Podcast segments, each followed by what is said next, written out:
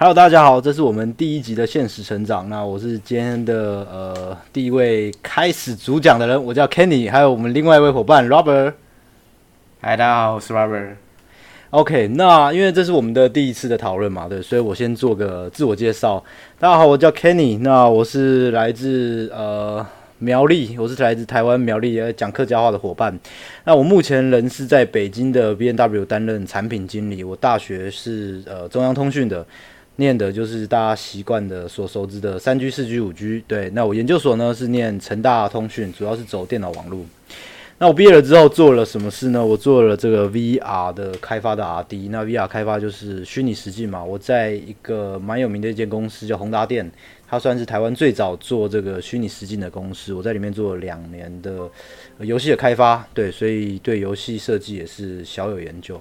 那结束了两年的这个 R&D 的的身份之后，我觉得说，哎，我想尝试不一样的东西，因为一来我对这个 R&D 的想法好像不是这么的有愿景，然后再来又觉得说，哎，我发现好像做产品蛮有趣的。一方面是这个产品这个名字听起来就特别不一样，再方面是我发现我们公司的产品 team 的女生特别多，所以我觉得说，哎，我是不是可以来尝试这一块，所以我就转到了产品 team，差别非常之大，但是我花了很多时间去了解、去克服，所以我。到我做了一样，转过去做 VR 的产品经理。那我现在人在北京宝马的，就是大家所知 B N W 担任产品。那其实我我刚过来宝马的时候，我原本也不是一个产品，我原本是一个 R D，然后兼这个产品的设计，兼这个专案的管理，还有一个就是供应商的管理，非常非常多的东西。对，那我们花了八个月时间设计了一个非常酷的一个驾驶舱，这是一个很酷的经验，有机会可以跟大家分享一下。我们就是用一些手势的交互、语音的交互去。跟别人去跟车子做互动，那呃，我们这个东西展了非常多次嘛，所以很特别的经验。但是这个产品呢，虽然说在宝马，但是它跟过去的呃呃软体行业或者是我们的互联网的行业的产品都非常非常非常的不一样。我相信也很很少人知道说到底在在车子的企业的产品到底在做什么事情。所以有机会可以跟大家说一下我们的经历、我们的节奏、想法、思维。或许都跟别人不一样，或许可以很多的呃点可以跟别人讨论，可以跟别人的呃一些互相切磋。之后我们再慢慢的说一下我们的东西呃跟别人的差别是什么。好，我的背景大概是这样。好，我们谢谢这个 Ken 的介绍。大家好，我就是 Robert，我是另一个主持人。那我简单也简介一下我自己，我也是土生土长的台湾苗栗人。那我曾经待过这个台湾、北京，呃，跟这个泰国这个三个地方。那我从呃工作的这个公司规模上面，我待过新创大公司以及这个电商的产业。那接触到领域其实包含了这个呃游戏产业，还有这个呃 ride sharing，也就是共享经济的这个区块，然后也包含了 e-commerce，还有 media 这几个产业。那我现在目前是在这个阿里巴巴担任阿里巴巴的跨境电商担任这个呃 manager of 呃 business intelligence。那我本身有大概约五年的相关数据从业经验。那我从刚毕业开始就一直在这个领域深耕，那到现在也差不多满了五年。那这五年来，其实从基础的这个 data analytics 到这个 data foundation、data pipeline 搭建到最后出这个 inside report，以及这个专利以及模型，甚至是这个这个实验设计的部分，其实都琢磨蛮多的。我相信这些东西都是现在在市场上算是蛮呃，算是蛮这种炙手可热的一个知识。那如果未来有机会的话，也可以在这这些领域上给大家做一些分享。那我本身擅长的是前后端这个数据整合以及模型搭建。以及统计实验和这个策略推动部分。那如果未来我们在这几个 topic，当各位有兴趣的时候，我们可以这个更更详细，或是更更往前走一步去讨论说，呃，现在这个市场上在两岸三地以及这个泰国它分别是怎么样的状况。OK，那我简介大家就到这边。好。原本想说自我介绍一下，哎，我讲的东西还蛮这个拉塞，就 你讲的东西好像已经有点专业，让别人听完之后觉得说，哎呦，好像挺有料的。然后我的直接听完之后就 好像有点，好像有点随便。好，没有关系。那因为这个刚刚说到嘛，就是这个这个名词其实是比较特别一点。我们名字叫现实成长，对不对？现实成长。那呃，我们在讨论这个名字的时候，我自己觉得为什么我会觉得说，哎，这个名字是还不错的，因为我自己想到一件事情，就是说，好像已经快三十岁了嘛，对不对？那快三十岁，哎，好像时间真的不太多。所谓时间不太多，就是说，嗯。你过去觉得说啊，时间还这么多，我可以做什么事？可以做什么事？可以做。诶，到三十岁的时候，你开始反思自己，诶，做了什么事情？那我还有什么事情想做？所以有一个问题就是。感觉到时间越来越不够了，虽然说听起来也没有多老，但是感觉到时间不够，所以这个名字带给我意义就是，呃，我可以时时的提醒自己说要不断不断学习。那学习这件事情呢，对不对？它各各个方面都是嘛。那可能或许以前很爱花时间打电动啊，然后呃，慢慢的没有玩了，为什么？因为觉得说时间就跟刚刚讲的一样，觉得不太够了。然后，但是。这个学习可以学习的东西就非常多嘛，不管是说学投资、学理财、心理成长、工作上的经验，全部都是你各种可以把时间省下来去学的东西。那我觉得我自己以前跟现在最大差别就是刚刚提到嘛，做产品的这一块，做产品，呃，很多人说产品思维是一个什么？是一个这个啊，是一个人生的一个呃，算是座右铭。所以我我也蛮赞同的。为什么？因为因为你在做产品的时间就是。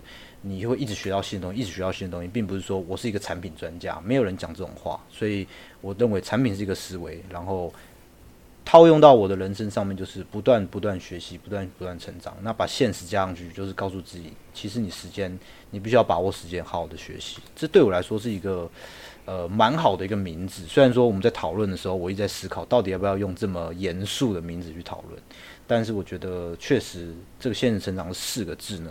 然后我每次看到他的时候，我就觉得说，哎，好像真的应该好好思考这件事情。那你觉得说，呃，这个现实成长带给你，呃，最最大、最特别的意义在于什么？其实我们的英文名字叫做这个 “life life growth hacking”。其实我可以，我们从这个字面上可以明确知道，它指的是你人生要怎么样去，呃，找到一个找到一个比较好的这个 methodology，又或者是。比较好的一个 mentor，让你去做一个比较有效的一个学习，来达到一个成长目的。那这个成长，其实我们想讨论的并不是这个名字本身。我们可以思考一下，就是其实成长，你本身想要带给你什么？其实对我个人而言，它可能带给你的是所谓的成就感，它可能带给你的是这个价值感。那我们想知道，我们想我们所认知成长，其实是在在这个价值感以及成就感之外，最最。表层的一一个东西，也就是说，你先有成长的 mindset，就是所谓的 growth mindset，之后才会有所谓的这个知识的累积，其次才会提到所谓的专业表现，那最后才会带给你所谓成就感。它其实是一种 hierarchy 的这种概念。那我们提这个概念，其实想告诉大家说，就是 start from growth mindset。那从这个角度去思考的话，其实对你长久以来，我觉得呃，去做一个这个。成就感的追随也好，又或者是呃这个价值价值观、价值感、价值观的这个认可也好，我觉得都是会有这个相当的一种一种基石基底在这个这样的这样的一个部分，所以我会希望从这个成长的心态开始去讨论这个议题。OK，嗯，OK，所以。对，就像你说的一样，成长这件事情也不是说把它定义狭隘在什么地方。有人觉得他的成长就是什么，就是钱嘛，对不对？我一直在工作，钱越来越多。有人觉得他成长就是他可能到处玩，对不对？看了世界各地的东西。那你的成长确实提到就是一个从心灵上，因为心灵上会带到很多你对于处事情、对于呃看世界的不一样的东西。那 因为我想。在这 podcast 里面呢，就是你刚刚说到这些东西，就其实你是可以把它自己列下来，然后自己去讨论的。那你有觉得说，利用这个 podcast，呃，利用这个 podcast 能带给大家跟带给你自己不一样的东西吗？意思就是说，诶，如果你自己做。跟你用的 podcast 的差别在哪里？其实我当时有我有思考过这件事情。如果我今天要花时间做 podcast 的话，那我还要写一下，我还要把我自己的想法写下来，然后还要去做一些 rehearsal 啊，然后去想过，那这件事情到底能带给我多大的效益呢？后来我想了一下，很多事情就是这样。有人说过一句很重要的话：你要能做什么？你要能教别人做中学，学中做。意思说你在教别人过程当中，其实无形之中你也一直在提升自己的能力。那当然我说了，这个东西不是在教教。教别人，而是说分享自己的想法。你想要把你的想法分享出去，首先你要更能相信你自己相信的东西，所以会把自己一直在反思的事情写下来。那不管是工作的时间或念书的这段时间，你自己体悟下的东西。记下来，写下来，跟别人分享，那别人也可以给你一些反馈，说，诶，我觉得你这样的想法不错，我觉得你这个想法你可以去调整。那每一种磨合下面，就可以带给我不一样的东西。那这是对我来说是，如果我今天用 podcast 去分享的话，首先我要相信自己的东西，再来我要提出去给别人，然后让别人一起来讨论。那你觉得你用 podcast 带给你自己的差异是什么？OK，其实我们提到这个，他为什么想要使用这个？这个平台来做这个 knowledge sharing，呃，我自己的思考是这样，就是它其实有几个层次。第一个层次，我们透过，因为其实我们在过去五年工作经验中走过了许多弯路，也得也在不同时期有这种爆炸性成长以及这种缓慢成长的过程。我相信大家在学习也好、求学也好、工作也好，都一定会遇到就是职业停滞期或怎么样。但我相信这一切就是。呃，有一种就是 met methodology，它是可以比较有效，可以去模仿与参照。那我们透过我们相对来讲，可能说我们不敢讲成熟，而是说它其实是比较 empirical，也是所谓的 practical 的这种实物的经验来去做一个做一个整合跟统合之后，我们透过这个系统化分享，我相信对于特定的。特定的这个族群，也是说特定的同学来讲，我们叫或是特定的听众来说，它其实会有一定的借鉴作用。那透过这种借鉴作用，我相信我们彼此之间可以有一个比较好的这个呃，产生比较好的这种化学效应。那可能我得到的一些经验，在加速在你身上的时候，你可能可以有更好的一种。一种发展，或是更好的一些想法出现。那我可能不会定义为它是一种教学的这种概念，我可能定义它为这种 knowledge sharing。透过这种 sharing 之间，我彼此产生一些化学效应。那我我也希望，呃，在未来有机会能够跟更多听众去做这样互的互动，也不只是单方面这样子交流。OK，OK，对你你你讲没有错，就是呃，其实我自己想了很久之后。我自己想了很久之后，我也非常认同你讲的这件事，就是说，他其实他其实不能讲说去教学别人，因为我在 p o c k e t 上面其实听了非常非常多不同人的 p o c k e t 那有人会觉得说啊，我是要教你怎么样处理事情，我是要教你可能找工作，我是要教你对于人生的一些想法。那可能对我来讲，我会觉得这一部分有点困难。为什么？因为有一些人三十五岁，有些人四十岁，你只能说我分享我的经验，而我不认为有一个人。可以说，我告诉你怎么做是最好的，这就是你刚刚提到的。我们并不是说，哎，要教别人怎么样，而是我们自己做 knowledge 的 sharing。然后你听了之后，你有什么看法呢？你有什么办法？有些东西你可以拿来用，有些东西你可以拿来尝试，那你会得到不一样的体验。那那因为你刚刚提到一件事，就是说你你你尝试了在不同的地方做工作嘛？那你你也提到说你在这个北京北京工作过。那呃，下一个就是我们讨论一下，就是说呃，当时选择离开台湾的原因。因为对我来说，这件事情，呃，我我原本一直没有想要离开台湾。有一个最重要因素，就是因为我周围的人都没有离开台湾。意思就是说，我在我大学的这些人，甚至研究所这些人，大多数的人都没有尝这件事。应该说，大多数就是可能有一两个人，可是我并不知道他们的想法是什么。那对你来说，对你来说，你当时决定要离开台湾最主要的因素是什么？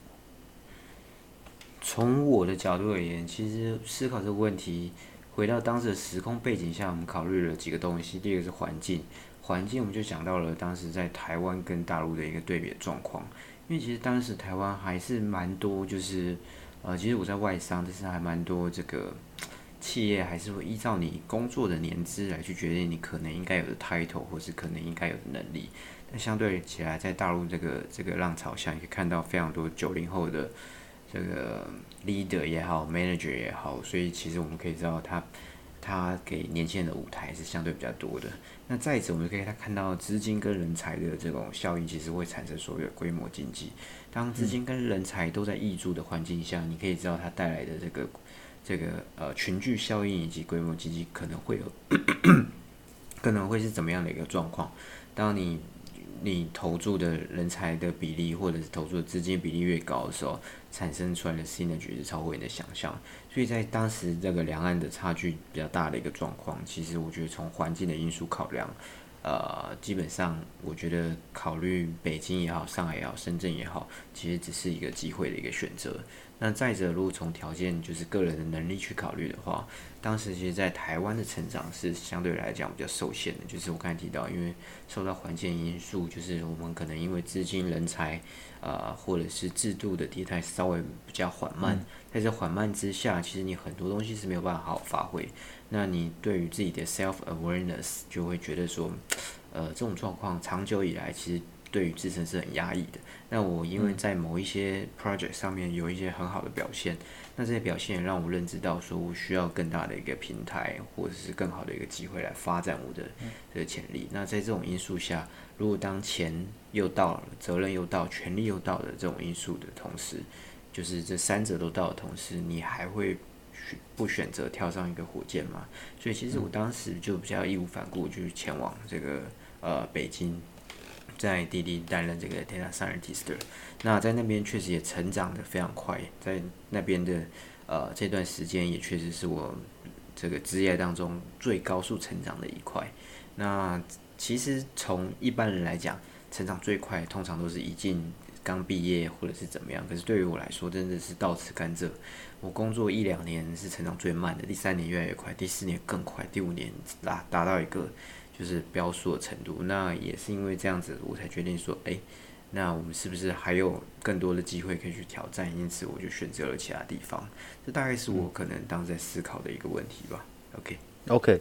所以你的层次显然的算是蛮高的，因为我就说，以我们这一种比较呃工程师的背景来说，一般来说真的出去尝试的人非常非常少。但是你好像从你自身的呃讨论上面，就是你觉得你缺了什么东西，你觉得那边有什么东西，你就往这个地方去看的。所以确实，这个这个想法是我在当时我没有这么。没有这么丰富的思维去思考这件事，我只觉得说，诶，我在这个地方做起来觉得这么不顺，那我何不换个环境，换个地方，换个想法去尝试？那那就你的说法，其实其实你讨论下来，我觉得这一段过程当中，有一点是我自己会感到非常，不管是钦佩还是非常的呃羡慕的地方，就是。因为你刚刚提到了，你从很早以前就决定要做这个这个数据分析 data scientist。那呃，对我来说，你可以看到我过去的成长。一开始，我我我先做这个通讯相关的背景，然后后来做了这个 VR 的呃游戏的设计、游戏的开发，这两个都非常的跳痛嘛。然后那后来又跑去做产品，产品做一做呢，诶，现在跑到这个北京的宝马来，先做了一个这个呃展场的一个体验舱的设计，然后。后来再正式做到这个这个车上的这个 feature 的产品经理。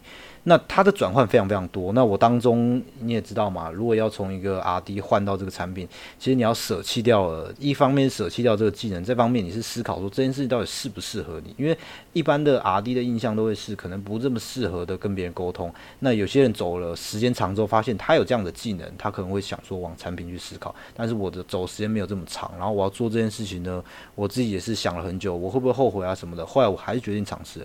但是你的话就是像你说的两点。第一个，你始走走过来，听起来是始终如一；再来是倒吃甘蔗。那你是从什么时间？你觉得说你就要做这个东西？那你刚好提到一件事情很重要，就是你或许在过程中有点迷惘。那你迷惘的点是在于工作上，还是在于你的专业的项目上感到迷惘？OK，其实从这个问题去思考的话，我当时如果说比较有迷惘的，还是比较像是。就是你的能力跟你的 performance 没有办法去做比较好的一个结合。那我仔细去思考这个点的时候，呃，可能是相对来讲比较比较比较乐观的去思考这个问题。所以我觉得更多时候可能是环境的一些因素。呃，所以我在当时的时候就。比较勇敢的去选择。其实我在外商的时候也曾经换过不同部门，也是因为我觉得，哎，这个环这个环境下可能相对来讲对于你的发展比较不适合，所以就就换到了其他部门。那当时换部门的时候，考量也是没有这么多，没有这么这么完善。那基本上你知道，在当时的那个环境，其实已经没有办法给你带给你太多养分，所以我就义无反顾的换了一个部门。那我们去想一下，就是说。那这一段时间以来，为什么一直持续坚持就是同样的东西，而没有去更换过？那我觉得时间的长短，倒不是一个什么什么值得呃，或者值得被被被衡量这个价值的一个问题。怎么说呢？就是说，呃，如果你工作在 data analytics、data science 做了十年，其实也不代表你真的真的就是拥有十年的能力以及资历。我觉得相对来讲是找到你适合你走的这条路上，对于你来说，这个呃这种成长的幅度或者是成长那种感受才是会特别明显的。所以其实你与其说你花时间经营在，因为我们知道 quality 是等于你投入的时间加上你做事方法，再加上你这这个做事的效率，这种这种东西几个东西相乘起来才会有所谓的 quality 出现。那与其说你投入更多时间，我觉得不如是我在寻找一个更好的方法。那我只是在这个领域上持续去寻找一个相对比较好的方法，然后在这个方法上去优化它的效率，而得到比较好的相对来讲比较好的结果。那我说这段时间里有没有想尝试其他东西？就是其实就像我刚才说的，我在这当中其实也是尝试在细部的 fine tune 了非常多次，因为我相信其实我们在这个社会其实有提倡一种叫做斜杠。也或者是说所谓的拍型，或者是说所谓的梯形人才等等不同的这种这种价值观，也是说对于角色不同，应该是不同的这个认知。但对我个人来说，我相信长板发挥的越长，能够让你走的越长。那短板要让你长到足够去呃足够去去让你不成为短板，这样子就够了。这是我心中的一种认知。所以在这样子的一个一个假设下，其实我花了更多时间都是在我长板的建设上。那我可以举一下，我即使我在滴滴也好，或者在雅虎也好，都有不少同事的年资都是比我长非常多的。那也是在这个领域耕耘非常长的。但你可以发现，即使他干了十年，不要讲二十年，因为现在不会有这么长，八年、十年，它相对来讲，对于这种产出的效率或者是 performance 来说。它相对来讲都没有办法非常好的掌握，所以其实我认认为，其实成长它是有在某一个领域的专精与成长，它是有所谓的 methodology 存在的。所以，那我们对于每个人来说，我觉得就像刚才讲的，你选定了领域，这个领域适不适合你，是你第一个考虑的因素。你适不适合你市场，是不是能给你钱？然后又或者是说，这个你是不是有高度的兴趣，你是不是有能力？这些可能是你需要考虑的。那其次，我们要考虑的是说，你在这个领域上，你要怎么样？找到一个比较好的方式，那在这个比较好的方式，你要怎么样去做优化？我觉得这个公式其实还算是一个比较简单明了，也就是说，在拆解一些指标，常常会用到的一种方式。那我觉得它可以应用在不同每个人的领域、每个人工作上面。我相信，其实这种东西，呃，对于大家应该都是多少会有一些帮助的。OK。嗯，了解。所以看起来就是以我们两个来讨论这个话题，我我还是觉得非常的合适。为什么？因为对你来说，你一开始瞄准你的方向，不断的尝试。所以我刚问了，为什么你觉得你什么时间点感到迷惘？你迷惘的可能是在你自己的。呃，应该说专注在你自己本业上，要怎么去调整往上的迷惘啊？我迷惘的点在于说，这个方向是不是我要的？那我是不是有这个勇气去尝试不一样的东西？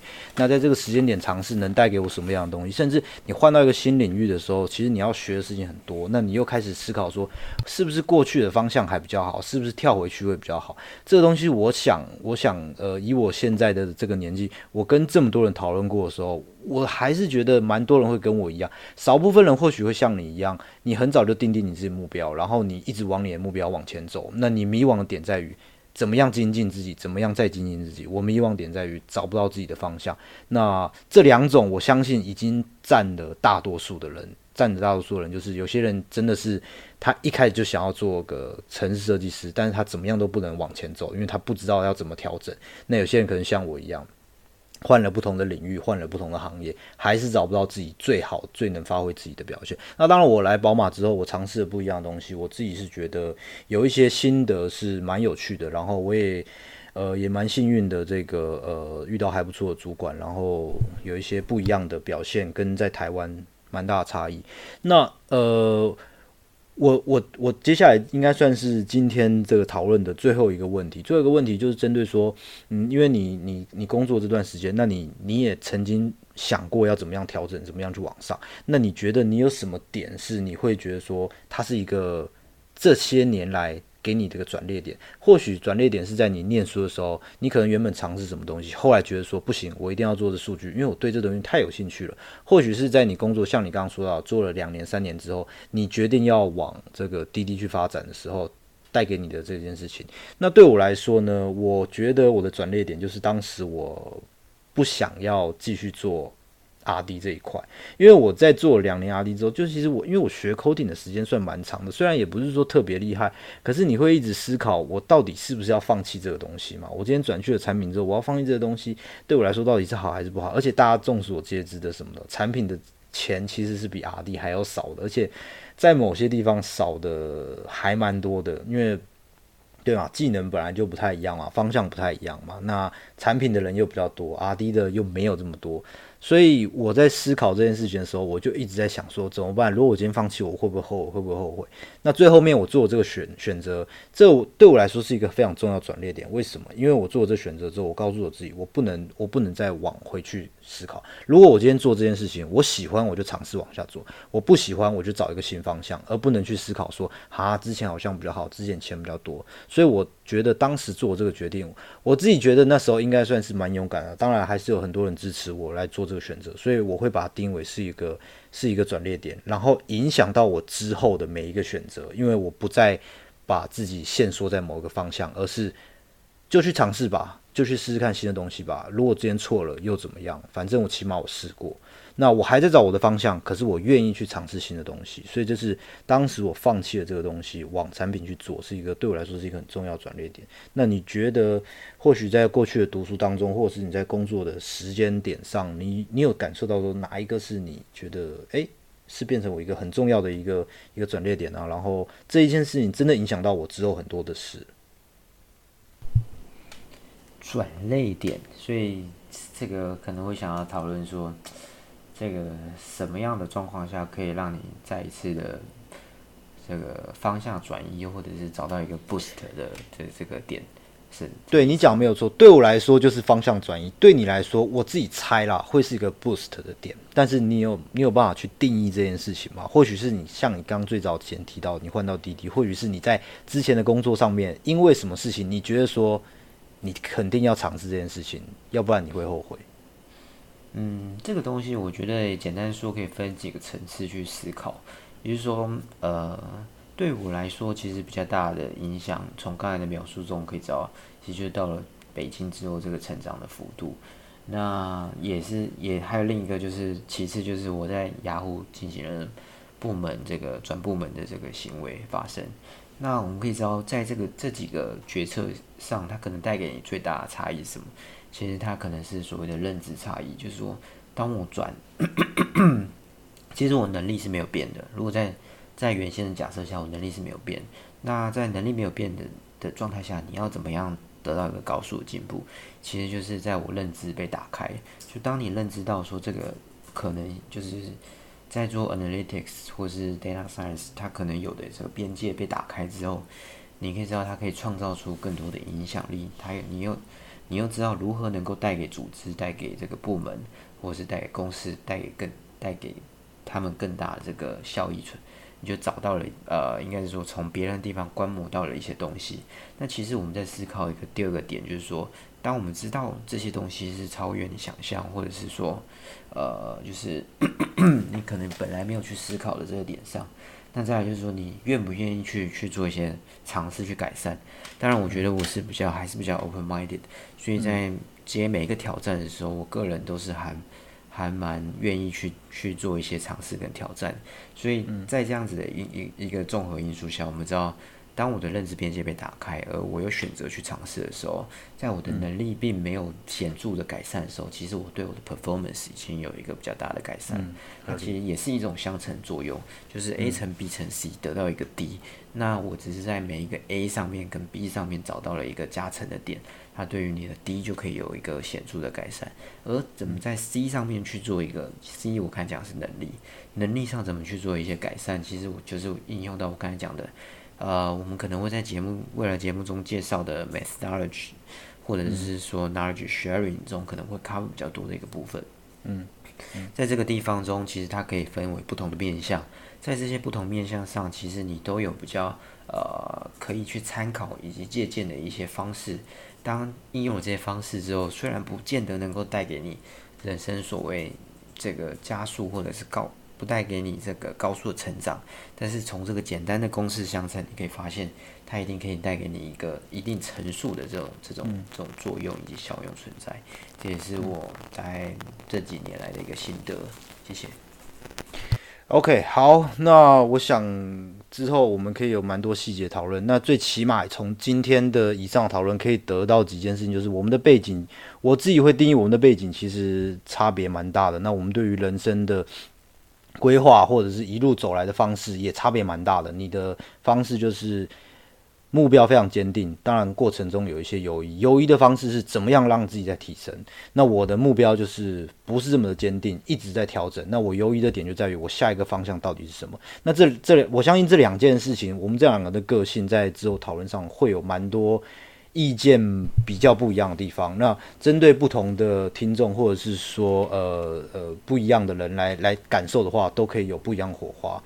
好，那这是我们第一次的讨论。那如果有什么样的想法，都欢迎留言跟我们一起互动。好，今天的现实成长，我是 Kenny。我是 Robert，好，就到这边，拜拜。拜拜。